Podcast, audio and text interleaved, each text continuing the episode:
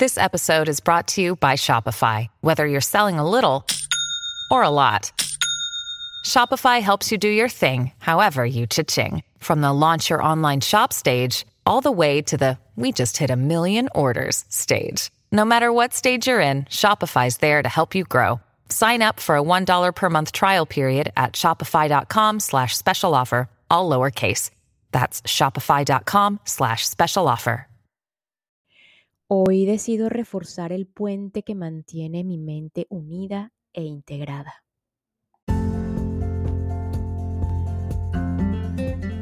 A medida que nos vamos haciendo conscientes, vemos de cerquita y con más claridad la dualidad de este mundo, de la experiencia humana. Y pareciera que dicha oposición es el gran conflicto del humano. Y es ahí, en el humano, en donde se puede resolver dicho conflicto, en donde hay un conflicto como tal.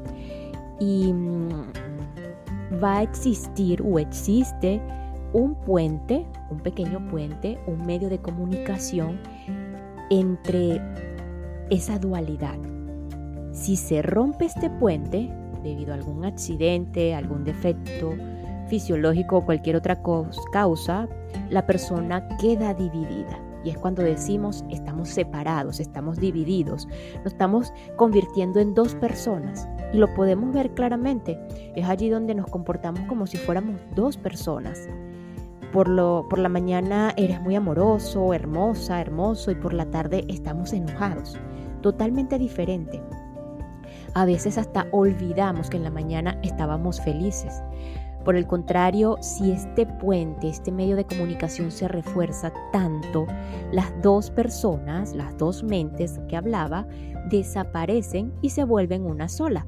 Entonces es allí que ocurre la integración, la unión, algunos maestros la llaman la cristalización del ser. Se une lo masculino con lo femenino en el interior. El encuentro del yin, el yang. Lo izquierdo con el derecho. El agua y el fuego. Eh, lo llaman también la energía del cisne y el águila. El poder y la majestuosidad. Lo lógico e ilógico y el encuentro de Platón y Aristóteles. Y si es bien para algunos todavía esta fusión es totalmente mística y, y pareciera que vista como imposible, por así decirlo, es una comunicación que va a ocurrir porque sí, en cualquier momento en cada uno de nosotros, en cada uno de los seres humanos. Y no es que vamos a luchar contra la luz y la oscuridad, como tal superhéroes o superheroínas. Ambas dualidades pueden y van a hacerlo trabajar juntas para crear ese todo unificado.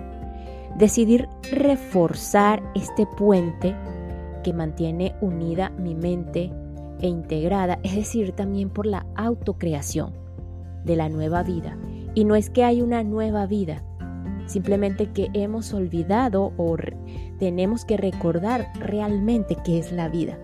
Y asimismo estamos decidiendo por la unión mística que algunos llaman alquimia.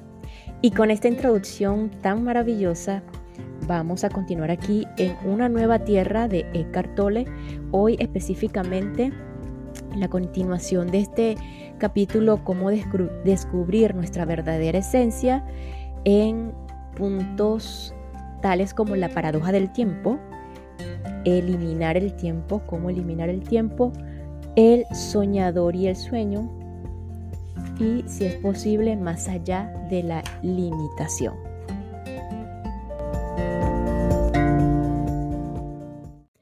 El ego y el momento presente. La relación más importante y primordial de la vida es la relación con el ahora, o mejor aún, con cualquiera que sea la forma que adopte el ahora. Es decir, lo que es o lo que sucede.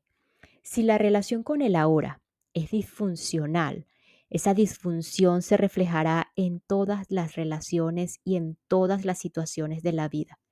El ego podría definirse sencillamente como una relación disfuncional con el momento presente.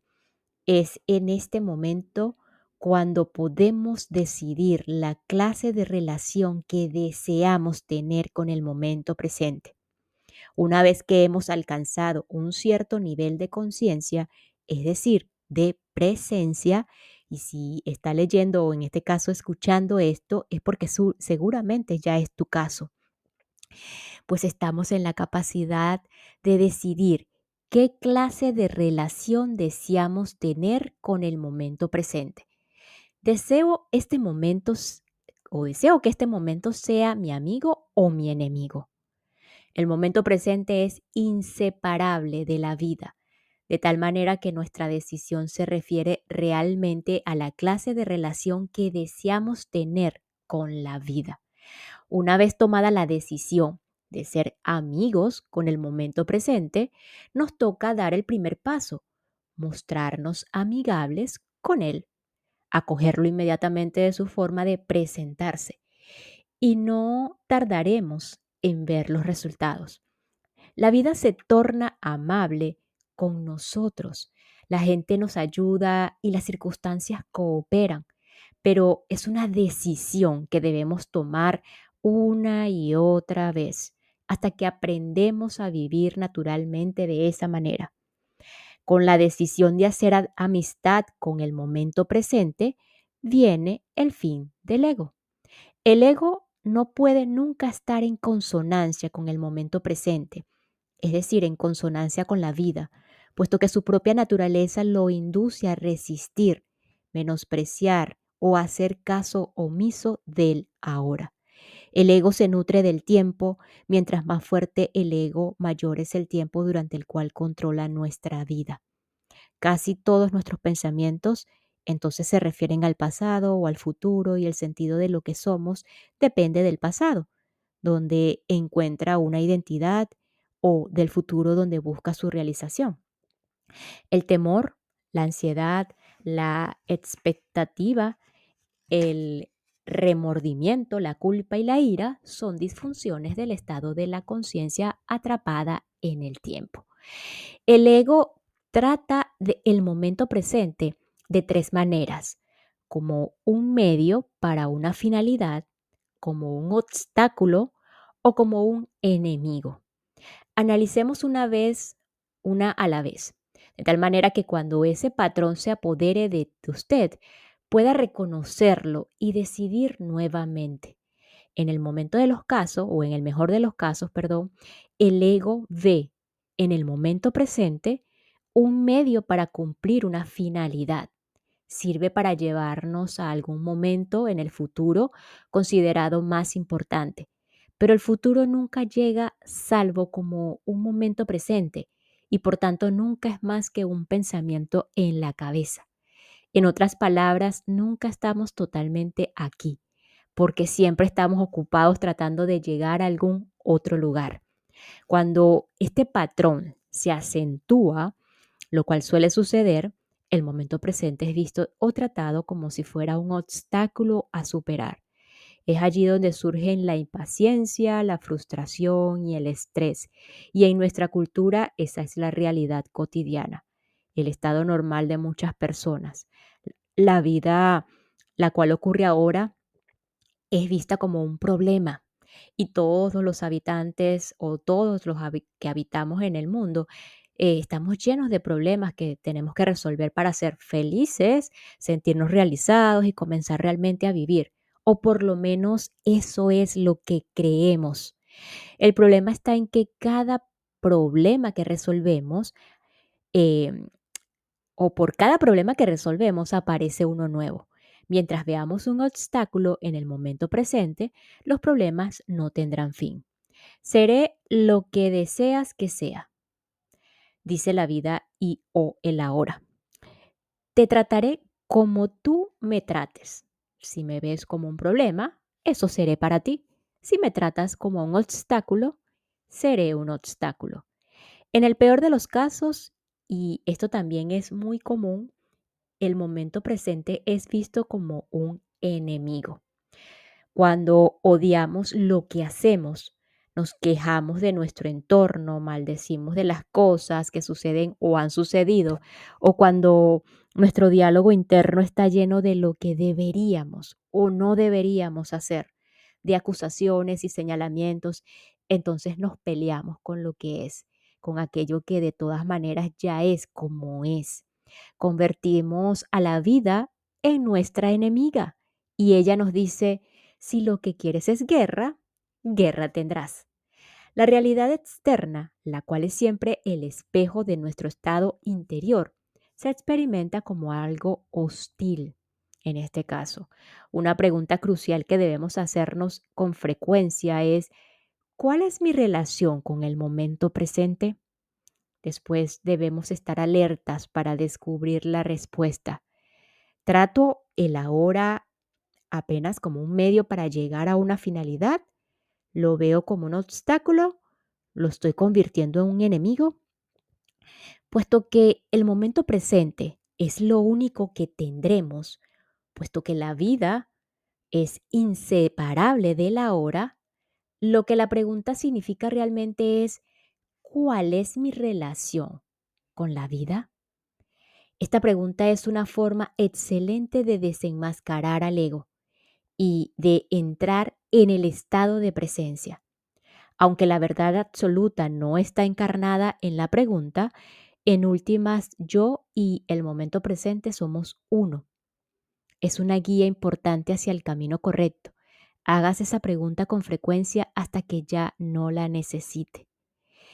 ¿Cómo trascender una relación disfuncional con el momento presente? Lo más importante es reconocerla en nosotros mismos, en nuestros pensamientos y en nuestros actos. Estamos en el, en el presente, en el momento mismo en que notamos que nuestra relación con el ahora es disfuncional. Ver equivale al afloramiento de la presencia. Tan pronto como vemos la disfunción, esta comienza a desvanecerse. Algunas personas se ríen cuando ven esto, con el reconocimiento viene el poder de elegir, la posibilidad de decirle sí a la hora y de aceptarlo como amigo. La paradoja del tiempo. A simple vista, el momento presente es lo que sucede. Puesto que los sucesos cambian continuamente, parecería que cada día de la vida consta de miles de momentos en los cuales suceden distintas cosas. El tiempo es para nosotros como una cadena interminable de momentos, algunos buenos y otros malos. Sin embargo, si analizamos más detenidamente, es decir, a través de nuestra experiencia inmediata, descubrimos que realmente no hay muchos momentos. Descubrimos que lo único que hay es este momento. La vida siempre es ahora. La vida entera se desenvuelve en este ahora constante. Los momentos pasados o futuros existen solamente cuando los recordamos o los imaginamos, trayéndolos a la mente en el, en el único momento que existe, este. ¿Por qué tenemos la impresión de que hay muchos momentos? Porque confundimos el momento presente con lo que sucede, con el contenido. Confundimos el espacio de la hora con lo que sucede en ese espacio. Al confundir el momento presente con el contenido, no solamente creamos la ilusión del tiempo, sino también la ilusión del ego. He aquí la paradoja. Por una parte, ¿cómo podemos negar la realidad del tiempo? Lo necesitamos para ir de aquí para allá, para preparar la cena, construir una casa, leer este libro o escuchar este libro, este audio. Lo necesitamos para crecer, aprender cosas nuevas.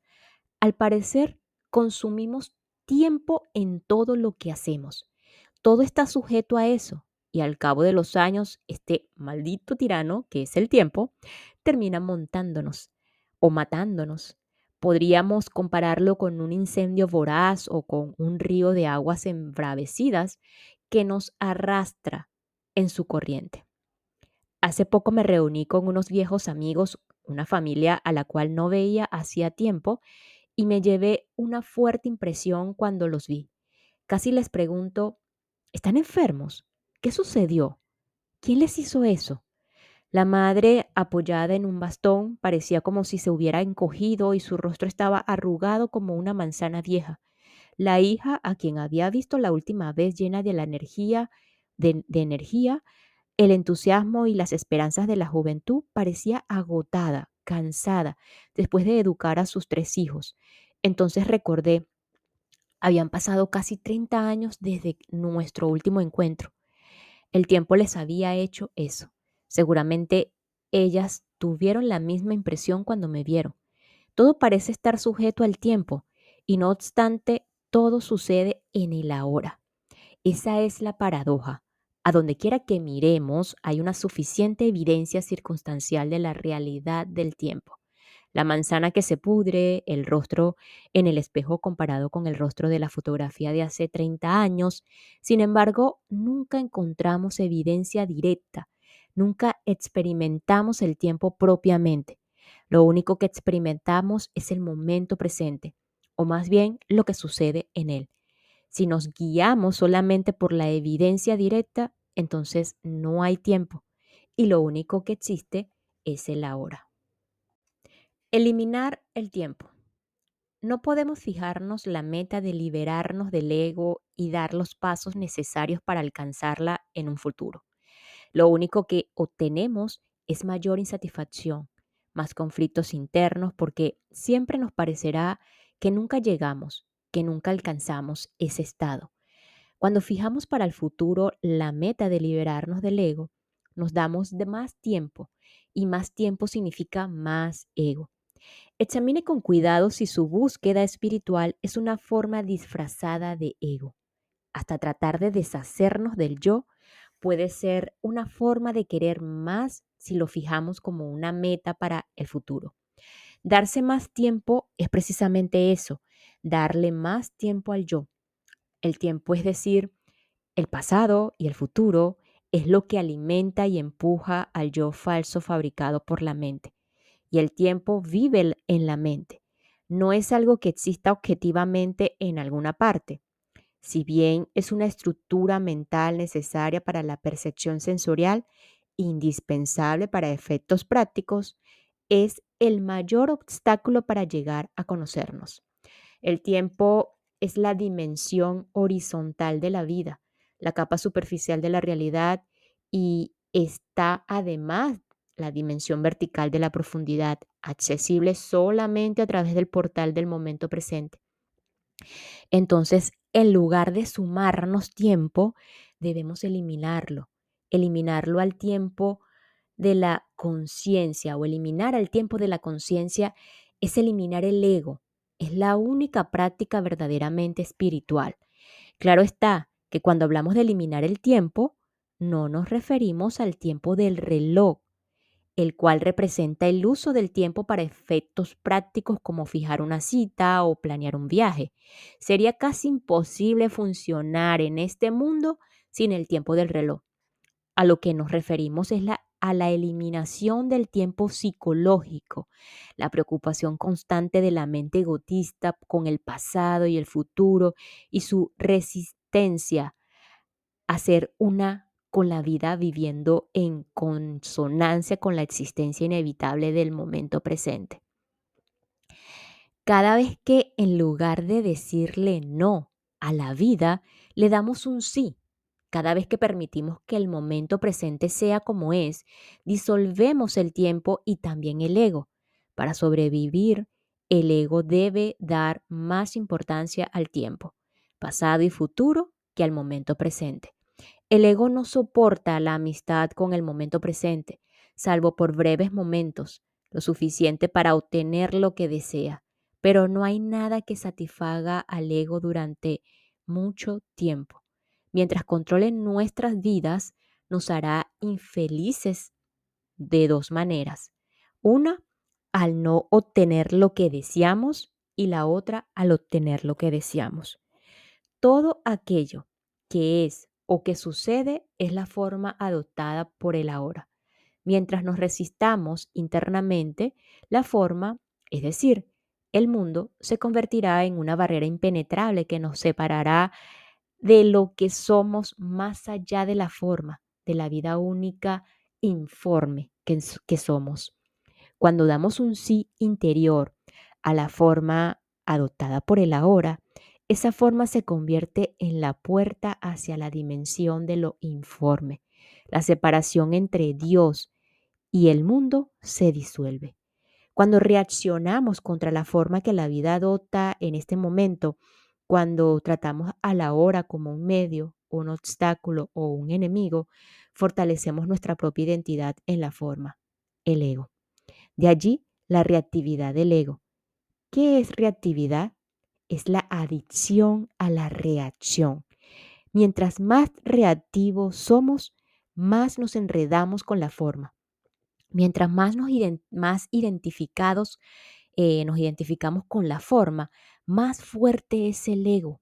Entonces nuestro ser a duras penas logra proyectar su luminosidad a través de la forma. Cuando nos oponemos o cuando no oponemos, perdón, resistencia a la forma, a aquello que está más allá de ella en nuestro interior, emerge una presencia que lo abarca todo un poder silencioso mucho más grande que la breve identidad con la forma, mucho más grande que la persona y es nuestra esencia más profunda que no tiene parangón en el mundo de la forma. El soñador y el sueño. La no resistencia es la clave para el mayor de los poderes del universo. A través de ella, la conciencia, el espíritu se libera de su prisión en la forma. No resistirse internamente a la forma, a lo que es o a lo que sucede, es negar la realidad absoluta de la forma. La resistencia hace que el mundo y las cosas, incluida nuestra propia identidad, parezcan más reales, más sólidas y más duraderos de lo que son dota al mundo y al ego de un peso y de una importancia absoluta que hacen que tomemos al mundo y a nuestra persona muy en serio. Entonces confundimos el juego de la forma con una lucha por sobrevivir y al ser esa nuestra percepción, se convierte en nuestra realidad. El sinnúmero de sucesos y de formas que adopta la vida es por naturaleza efímero. Todo es pasajero las cosas, los cuerpos, los egos, los sucesos, las situaciones, los pensamientos, las emociones, los deseos, las ambiciones, los temores y el drama llegan con aire de gran importancia y, y cuando menos o cuando menos acordamos, se han ido, desvanecidos en la nada de donde salieron. ¿Alguna vez fueron reales? ¿Fueron algo más que un sueño? El sueño de la forma. Cuando abrimos los ojos en la mañana, el sueño de la noche se disuelve y decimos, fue, fue un solo un sueño, no fue real. Pero tuvo que haber algo real en el sueño o de lo contrario no habría podido suceder. Cuando se aproxima la muerte, podemos mirar hacia atrás y preguntarnos si la vida fue apenas otro sueño. Ahora mismo, si recuerda las vacaciones del año pasado o el drama de ayer, podrá ver que son muy parecidos al sueño de anoche. Está el sueño y también el soñador del sueño. El sueño es un juego breve de las formas. Es el mundo real en términos relativos, pero no absolutos. Y está el soñador, la realidad absoluta en la cual van y vienen las formas. El soñador no es la persona, la persona es parte del sueño. El soñador es el sustrato en el cual aparece el sueño, la dimensión atemporal detrás del tiempo, la conciencia que vive en la forma y está detrás de ella. El soñador es la conciencia misma, es lo que somos. Nuestro propósito ahora es despertarnos en el sueño. Cuando estamos despiertos, despiertos en el sueño, el drama creado en la tierra por el ego llega a su fin y aparece un sueño más benigno y maravilloso. Es la nueva tierra.